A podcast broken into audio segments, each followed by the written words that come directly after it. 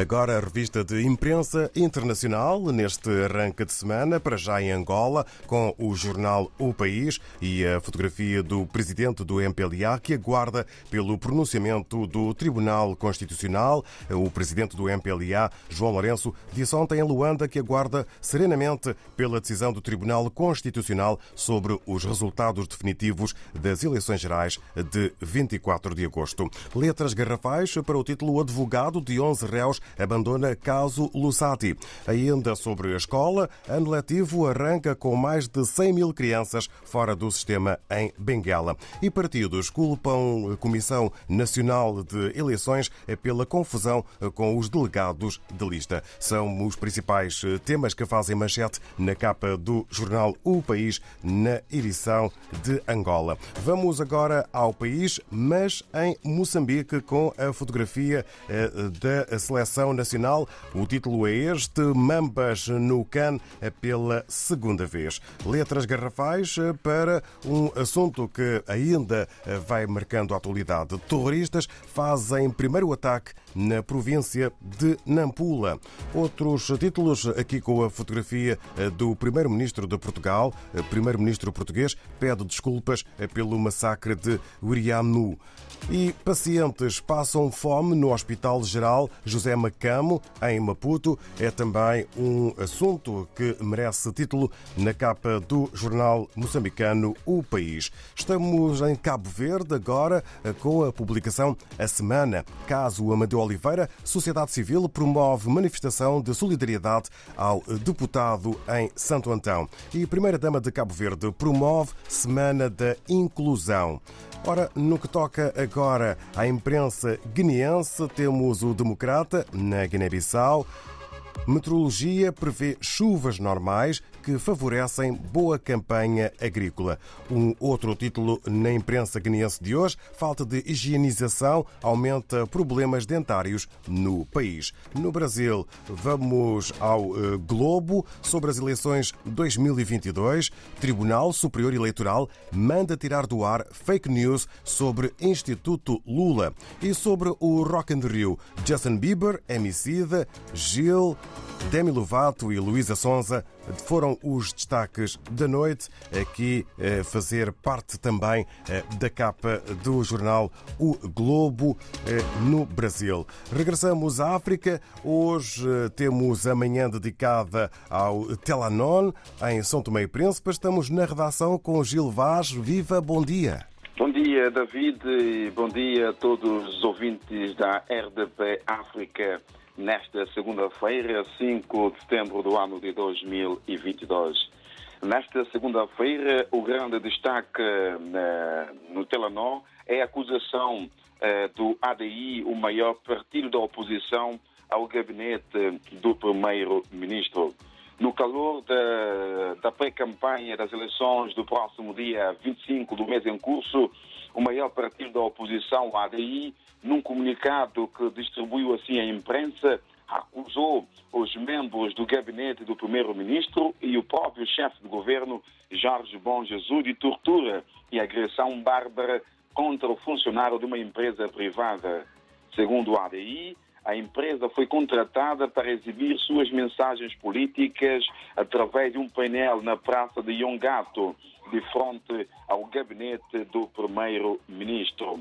Podemos ler este comunicado na totalidade no jornal Telenor, através do nosso link www.telenor.info. Ainda na esfera das eleições do próximo dia 25 do mês em curso, a Comissão Eleitoral Nacional e o PNUD estão a trabalhar eh, eh, paralelamente com as forças vivas do país para que as eleições possam correr num clima de paz, como já é característico de São Tomé e Príncipe, promovendo formações e também informação sobre a forma de como que podemos encarar os próximos atos eleitorais. Depois de reunirem com jornalistas, eh, vendedoras ambulantes, motoqueiros, rede das mulheres são tomenses, encontraram na última semana com a classe dos deficientes físicos que representam assim 10% da população eleitor em São Tomé e Príncipe. Os 7 mil deficientes que fazem parte desta classe terão assim condições criáveis para poder exercer o seu direito de voto no próximo dia 25 do mês em curso aqui em São Tomé e Príncipe. Também fazemos destaque nesta segunda-feira eh, 300 jovens são tomenses que vão continuar os seus estudos em Portugal. No quadro da sua política educacional, o governo eh, por meio do Ministério da Juventude e Desporto, vem assim eh, enviando eh, para Portugal jovens para beneficiarem de cursos profissionais e com duração de três anos. Na última semana, o chefe do governo, Jorge Bom Jesus, reuniu com os pais e encarregados de educação de 300 jovens que vão beneficiar de cursos profissionais em Portugal. Também é uma informação que eh, poderão acompanhar mais detalhadamente no jornal Telenom esta segunda-feira. Uh, ainda uh, nesta segunda-feira uh, temos como dois destaques para o desporto. o primeiro tem a ver com o batismo de capoeira e toca de cordas.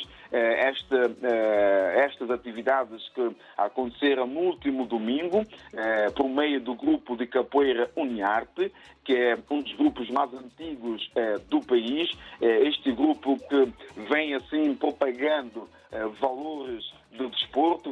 cultura e valores sociais no seio da comunidade de São João da Vargem.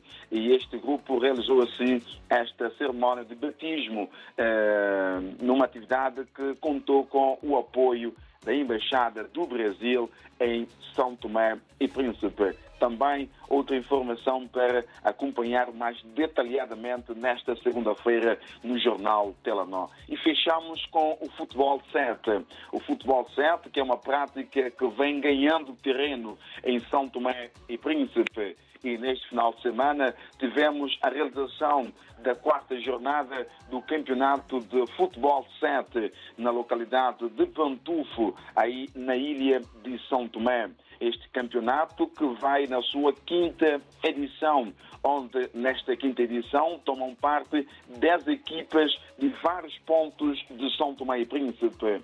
E este final de semana o, o, o, o campeonato voltou a ter uma boa média do público que vibrou com as emoções e os golos eh, que foram apontados na tarde eh, de ontem nesta quarta jornada do Campeonato de Futebol 7. Também poderão eh, ter mais detalhes deste campeonato acessando ao site do Telenor www.telenor.info. Gil Vaz, Telenor, São Tomé e Príncipe, para todo o auditório da RDP África, desejamos uma boa manhã de segunda-feira e um bom uh, e uma boa semana laboral que acaba de começar.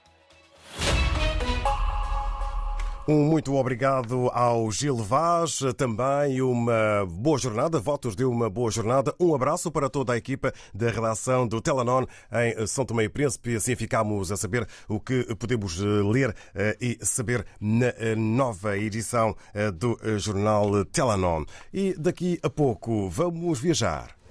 RDP África. Até Cabo Verde. Desde 1992, por deliberação da Assembleia Municipal do Porto Novo, o Dia do Município passou a ser celebrado a 2 de setembro, data que coincide com a criação do Conselho que celebra 60 anos. Com Carlos Santos. Entretanto, ainda tem um minutinho para poderem ligar o 213820185, indicativo 00351, número 213820185, para poderem inscrever-se na Hora dos Ouvintes sobre o fim de semana no Campeonato Português. A Hora dos Ouvintes, hoje, segunda-feira, 5 de setembro, está de regresso à antena da RDP África.